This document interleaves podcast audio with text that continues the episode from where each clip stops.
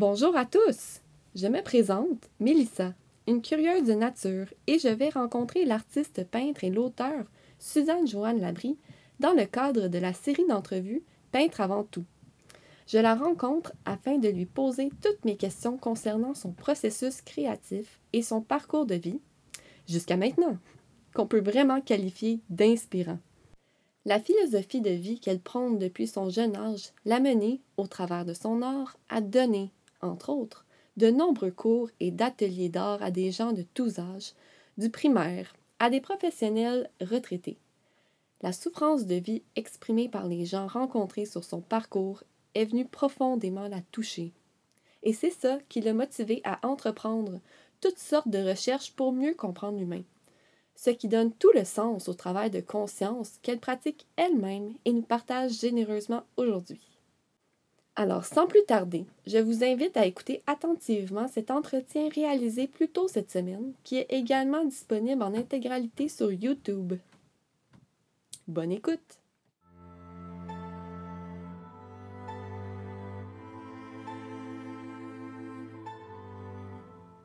Bonjour Mélissa, comment ça va? Bonjour Suzanne Joanne, ça va bien toi? Hey, ça va très bien. Aujourd'hui, j'ai quelques questions pour toi. Encore? Ben oui.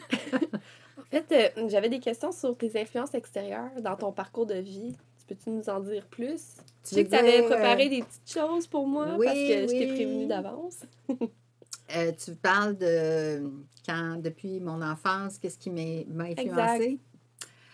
Écoute, euh, j'en ai une qui m'a euh, surpris moi-même. Euh, Je sais, je suis tout le temps surprise sur des points, mais bon. C'est ça, Euh, c'est de découvrir. Ben de- oui, c'est ça. C'est ça qui est fantastique. Quand j'étais. euh, quand j'ai décidé d'aller en art vestimentaire, faire la formation, on avait un prérequis qu'il fallait que je fasse deux ans en français pour être admis euh, à cette école-là de Montréal. Alors, euh, je retourne sur les bancs de l'école française euh, secondaire 4 et 5 et euh, j'ai un professeur d'art à ce moment-là tu sais, l'art plastique, là, qui nous demande de faire une recherche euh, sur un peintre pour euh, faire un exposé. Et euh, moi, je connais aucun peintre. J'ai. euh, T'as pas fait de recherche? ben, on avant? avait une recherche à faire, mais je, je connaissais aucun peintre. tu sais, Je ne m'étais pas intéressée à ça. C'est ça, avant, t'en avais pas fait? Non. C'était pas dans, dans ton intérêt? Non, j'avais jamais eu cet intérêt-là. Et je ne sais pas si elle nous a euh, proposé des peintres en particulier ou quoi. En tout cas, j'ai tombé sur un peintre euh, qui s'appelle El Greco, qui est un peintre espagnol. Et c'était pas le peintre comme tel, c'était l'œuvre qui m'a euh, impressionnée. Et je vais te la montrer parce que j'ai pensé Ben oui. que tu m'avais demandé une petite question. Hey, mon livre, il est pesant. Là. Alors, je ne sais pas si tu vois, c'est cette œuvre-ci Ah oui. qui est un paysage euh, surplombant. Je vais la redéposer si ça ne te dérange Non, pas. pas de problème. Je te le montrerai en détail si tu veux tantôt. Alors, c'est euh, la représentation qui, qui m'a frappée de, cette, de ce paysage-là qui est euh, très... euh, euh, tu sais, le côté euh, très... euh, Dramatique. dramatique, oui, c'est ça. c'est pas du tout le peintre. Puis ce que je trouvais le fun dans ça, quand tu me demandes mes inspirations, c'est que je ne savais pas pourquoi que ça venait me toucher autant. Parce que, tu sais, elle est vraiment noire, l'œuvre. hein, C'est sobre, sombre, dramatique. Je sais pas, j'avais, j'aurais pas pu te dire à l'époque pourquoi que ça m'attirait tant que ça. Mais même si on ne peut pas le dire, il y a quelque chose en dedans de nous qui fait que ce lien-là veut se faire. Qui résonne. Oui, que ça résonne, puis que, tu sais, elle m'impressionne toujours l'œuvre. Et euh, ce que j'ai découvert avec le temps, tu sais, cette euh, ville-là de Tolède, c'est Tolède, c'est une ville en Espagne, en Nouvelle-Castille, qu'on disait. Euh, et et c'est la ville où ce qui a été enterré.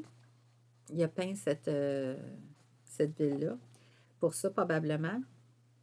Euh, son côté dramatique, son côté euh, fort en émotion, euh, c'est c'est venu rejoindre justement plus tard, bien plus tard, quand j'ai appris à me connaître, l'aspect émotif que je voulais rendre, euh, les émotions avec euh, de forte intensité que je voulais rendre dans mes œuvres. Mais tu sais, ça a pris comme euh, eh, quasiment 20 ans avant que ça se révèle, peut-être même plus que ça. J'étais dans- une, une âme Oui, oui. Le, le dans, côté dans mais pas juste l'âme, vraiment un côté euh, fort en émotion. C'est ce, que, ce qui m'a rejoint. Euh, L'autre chose dans cette euh, œuvre-là, que j'ai appris justement à cause des recherches pour mon livre, c'est que ça a été euh, Tolède, la capitale de Wisigoth, une ville que j'ai, euh, de- de- des- un peuple que j'ai beaucoup eu à, À euh, étudier voir, avec- oui, pour le, le récit du- de mon manuscrit. Une belle synchronicité. Exactement. Et, et qu'est-ce que je trouve fascinant, tu sais, quand que on me demandait comment ça se fait que ça t'intéressait autant cette œuvre-là?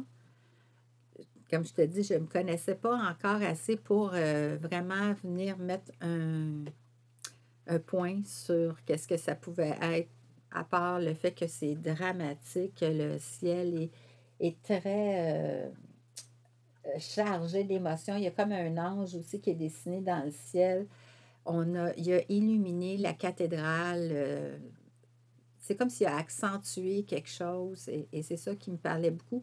Puis moi, ce que je trouve ça euh, intéressant dans un aspect comme ça, c'est que ça, ça émerge comme ça. Tu sais, c'est pas quelque chose qu'on connaît. Et on voudrait pas non plus imposer à quelqu'un de dire faut que tu aimes ça ou faut que tu aimes ça. Il faut que ça vienne de soi parce que c'est ça qui nous donne des petites pistes pour pas justement avoir une sorte d'influence qui euh, pas du tout en nous ou en relation avec nous parce que ça viendrait biaiser notre euh, peut-être notre nos goûts, notre approche, notre personnalité. Fait que ça, ça a eu de l'influence sur euh, dans ton parcours? oui, sur mon parcours, sur mon tempérament. Est-ce que tu dirais que c'est grâce à cette recherche-là que ton intérêt pour la lecture euh, s'est développé? Non, c'est ça, pas du tout, parce que euh, je me connaissais pas encore assez. C'est sûr que j'ai toujours eu un intérêt pour euh, le papier, les livres, comme tu sais.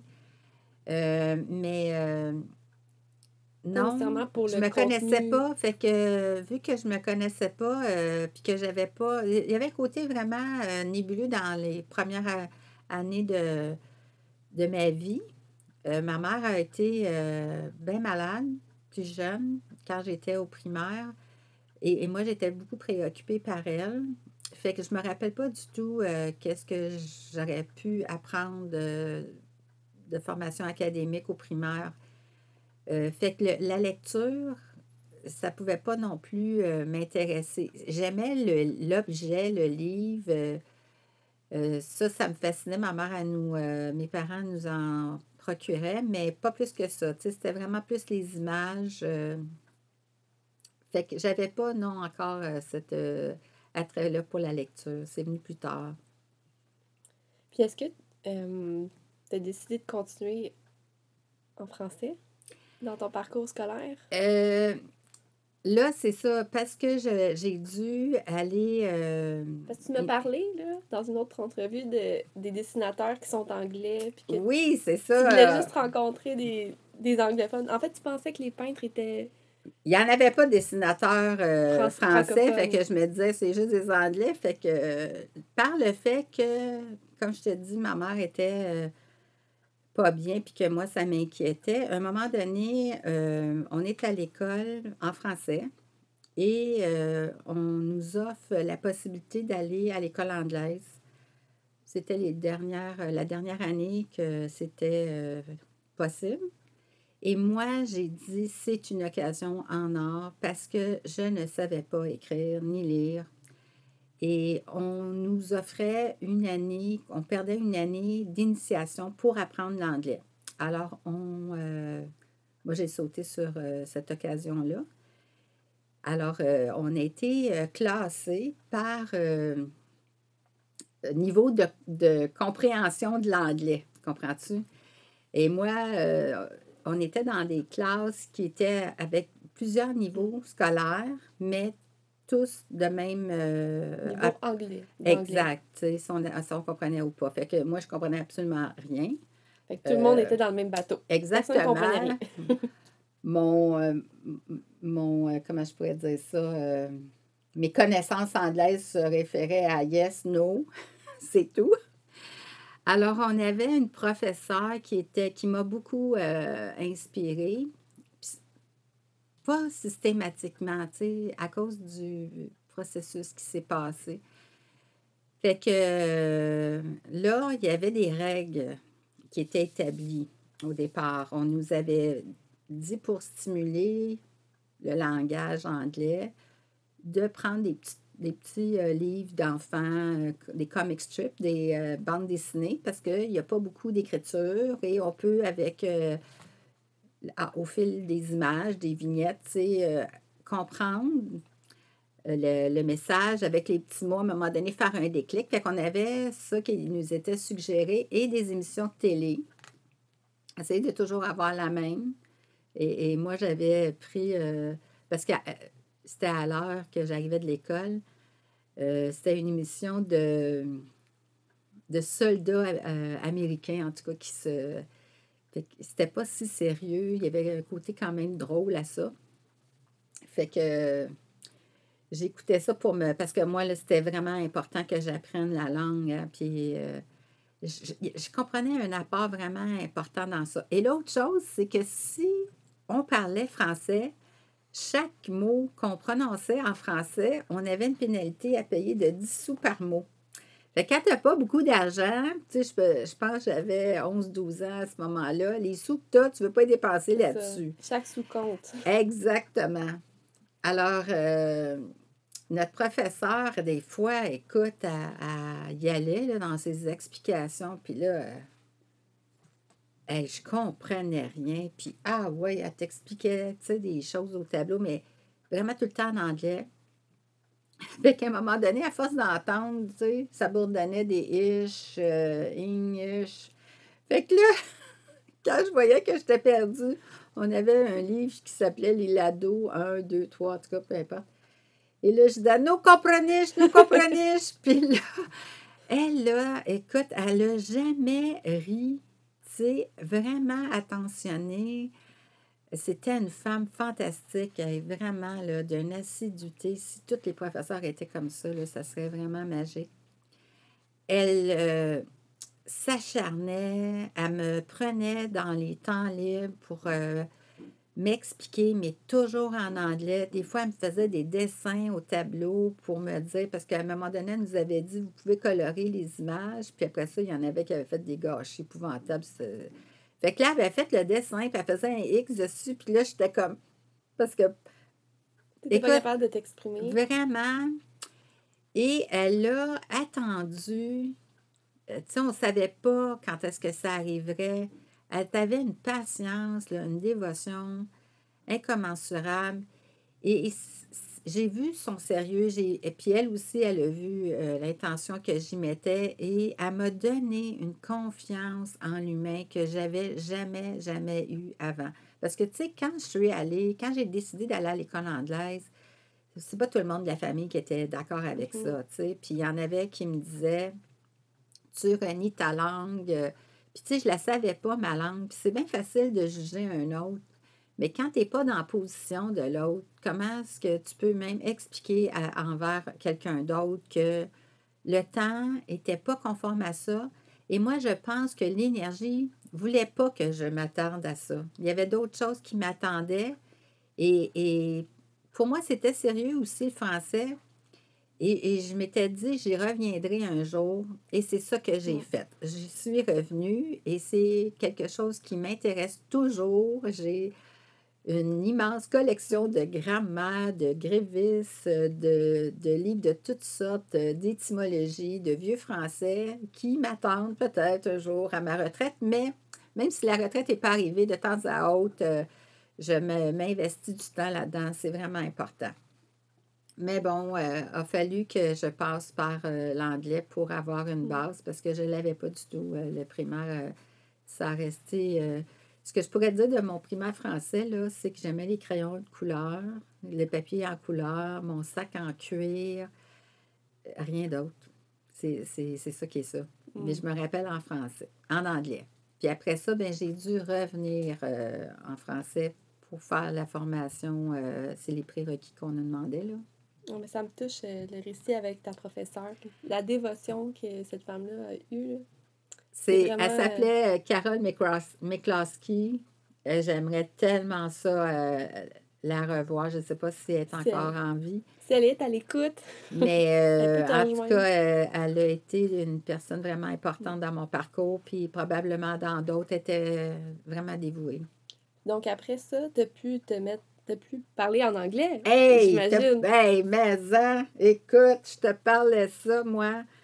Puis là, à un moment donné, les gens me disaient, euh, t'as appris l'anglais à l'école, hein? Puis là, j'étais comme, pourquoi?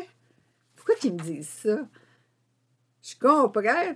Je disais, Shall I get you a package of roses? C'était avec tout ça. À l'anglaise. Oh mon À la Shakespeare. J'avais de l'air d'un acteur, moi, pour euh, les scènes de William Shakespeare. Pas dans le malade imaginaire, là, mais euh, écoute, c'était bien que toi, ça coche, tu sais. Puis à un moment donné, à force de me faire dire, parce que j'avais un emploi d'été à un moment donné dans un restaurant, puis on avait des touristes. C'était une route principale, puis on avait des touristes, puis personne ne parlait, anglais à part moi. Puis là, je leur disais euh, You shall turn on your right. Puis c'était bien tout euh, carré, là, tu sais. Fait que j'ai compris qu'il y avait aussi saisi que j'avais appris ça sur les bancs d'école. Mais bon. Mais tu le savais. Exactement. On a amadoué la chose tranquillement avec le temps est-ce que tu as eu le même genre d'appui comme euh, Mme McCloskey euh, quand tu es retournée sur les bancs d'école euh, en français? il s'est passé quelque chose en dedans de moi. suite à cet appui-là de cette dame-là, on n'est pas conscient de ça nécessairement à ce moment-là, mais j'avais moins une barrière ou une crainte des professeurs. Et j'avais, c'était tout nouveau, le français. Puis c'est sûr que les bases françaises, je ne les avais pas. Ça a pris bien des années. Mais euh, je te dirais, j'ai senti un appui des professeurs, surtout un professeur de mathématiques euh, qui, me faisait euh, comprendre tellement de choses facilement que je voulais même l'avoir au secondaire qui suivait. Ça n'a pas marché, mais il m'a donné beaucoup confiance. Et les professeurs de français, écoute, moi, j'étais vraiment consciente qu'ils ne pouvaient pas me rattraper euh, du primaire que je n'avais pas eu avec les structures de phrases en français. Puis il y avait un travail à rendre avec un niveau euh, où ce qui était rendu. Puis à cette époque-là, on était à étudier euh, en français au secondaire 4, si je me rappelle bien, les poètes et les, les contes d'enfants, tu sais, comme on étudiait Émile Nelligan, le vaisseau euh, d'or, euh, euh, dans les contes aussi d'enfants, de les contes de La Fontaine, Perrault.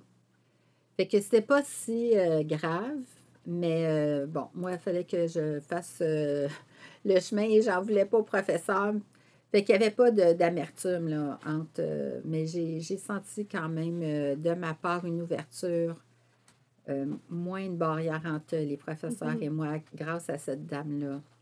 Je me souviens que dans une autre entrevue, tu m'avais parlé d'une professeure de l'histoire des costumes. Oui, ça c'est plus tard quand j'ai fait ma formation. Euh, elle aussi, elle a eu un impact important parce que euh, c'était pas de la même, la même approche ou de la même philosophie ou du même besoin, si tu veux, qu'à l'école anglaise.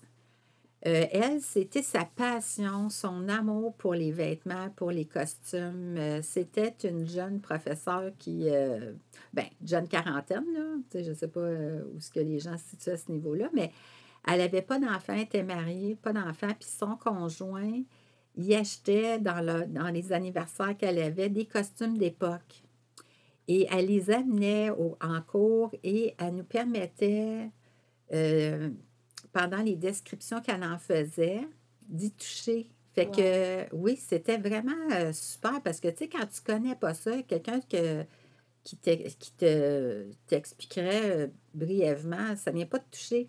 Mais là, elle emmenait encore plus euh, d'informations par rapport au tissu, par rapport au tissu naturel, des fois aux pierreries, aux dentelles faites à la main. Elle nous montrait comment ça, tu sais, les détails.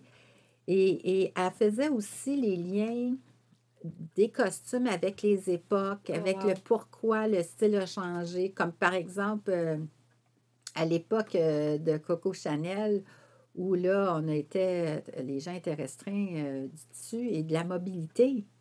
Il fallait qu'ils soignent les malades et le tissu était de plus en plus rare. Fait que, tu sais, Coco Chanel est revenu avec des choses plus proches du corps. L'arrivée des pantalons. Oui. Fait les que le- femmes, je veux dire. oui, le- oui, les pantalons pour les femmes aussi.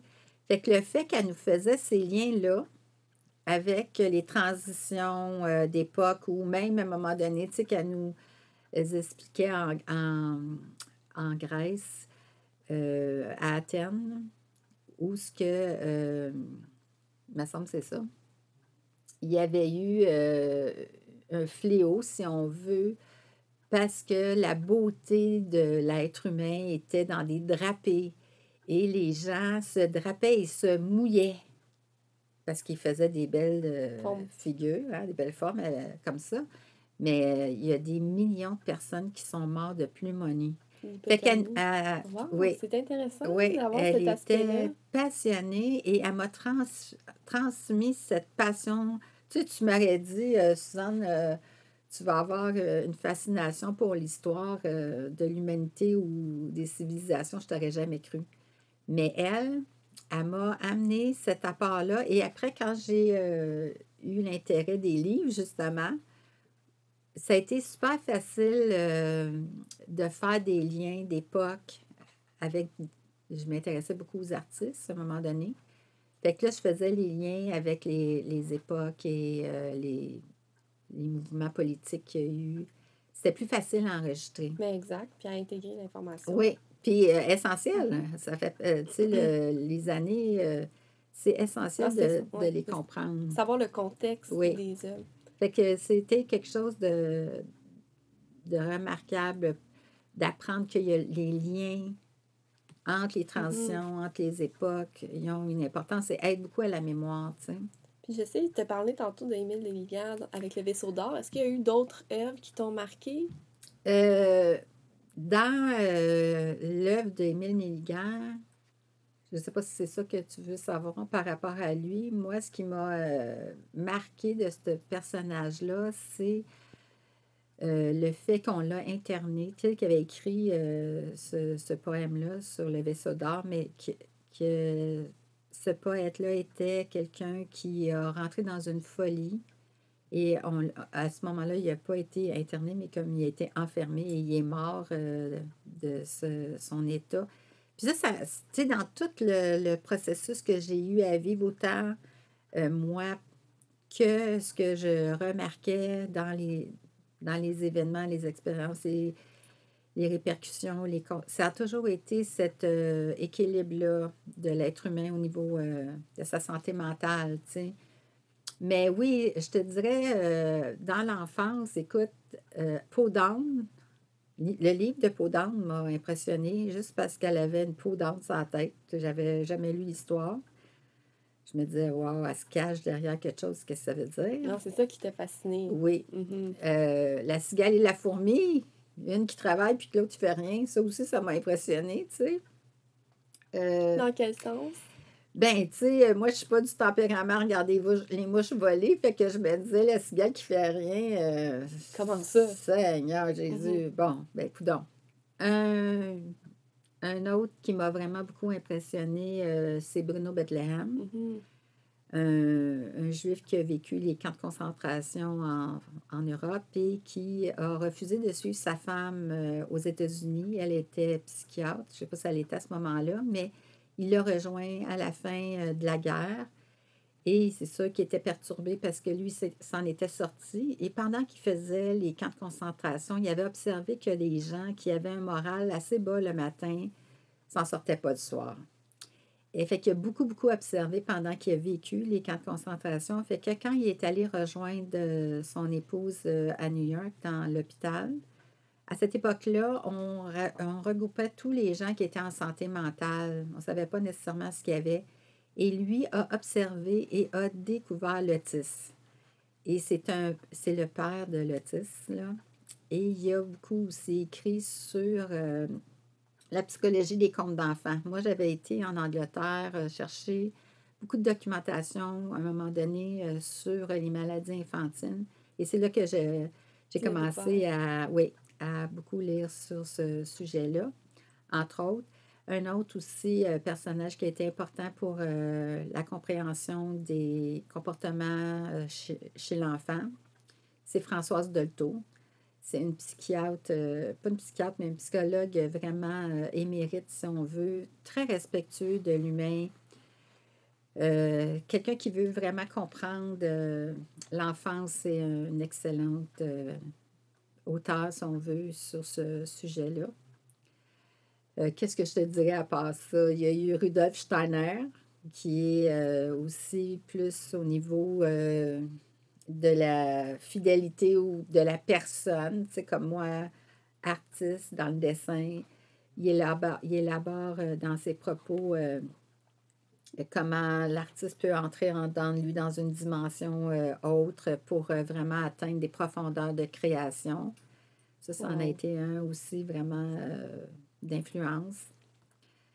Euh, mon Dieu, à part de ça, il y en a eu tellement de. Je suis une passionnée en musique, si tu veux. Euh, j'ai Puccini qui a été un, révolutionnaire à son époque. Euh, Beethoven aussi, dans sa folie de créer, de s'inventer des, instruments parce qu'il devenait sourd et tout faire pour entendre les sons. Euh, Pavarotti, euh, qui... il y en a beaucoup. Il, il s'agit de s'intéresser vraiment à leurs propos puis à aller dans, dans le fond des, de leurs caractéristiques, de leur personnalité. c'est ça qui m'a. Parce qu'on la crée, notre vie. Hein?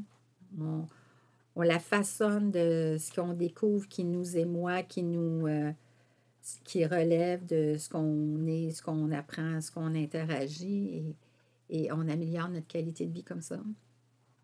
Fait que je ne sais pas si ça t'a donné un petit peu euh, de donne, euh, ça donne pas mal de, de réponses puis de questionnements, mais euh, personnels, des questionnements personnels. Fait que je vais pouvoir aller retourner chez moi. je pourrais peut-être te donner une autre idée d'entrevue sur ceux qui m'ont impressionné par rapport à toutes sortes de d'approches mystiques. Bonne idée. Ah, astrologie. Euh, oui, il y a eu aussi d'autres euh, vraiment intérêts qui se sont développés. Fait que si jamais ça t'intéresse, euh, tu me fais signe. Je suis au poste. Parfait. On s'en reparle. On s'en reparle, c'est bon. Merci. Bienvenue, ma chère. À la prochaine. À la prochaine.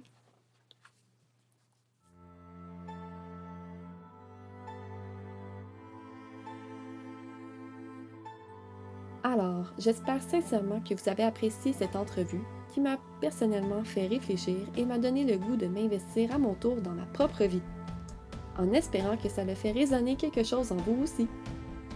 Vous pouvez la suivre sur sa chaîne YouTube Suzanne J. Labrie, baroblique Vinci, et sur Facebook sur la page des éditions de Labrie en Provençal, pour également vous procurer son manuscrit Et volupté ou divinité, ce Da Vinci.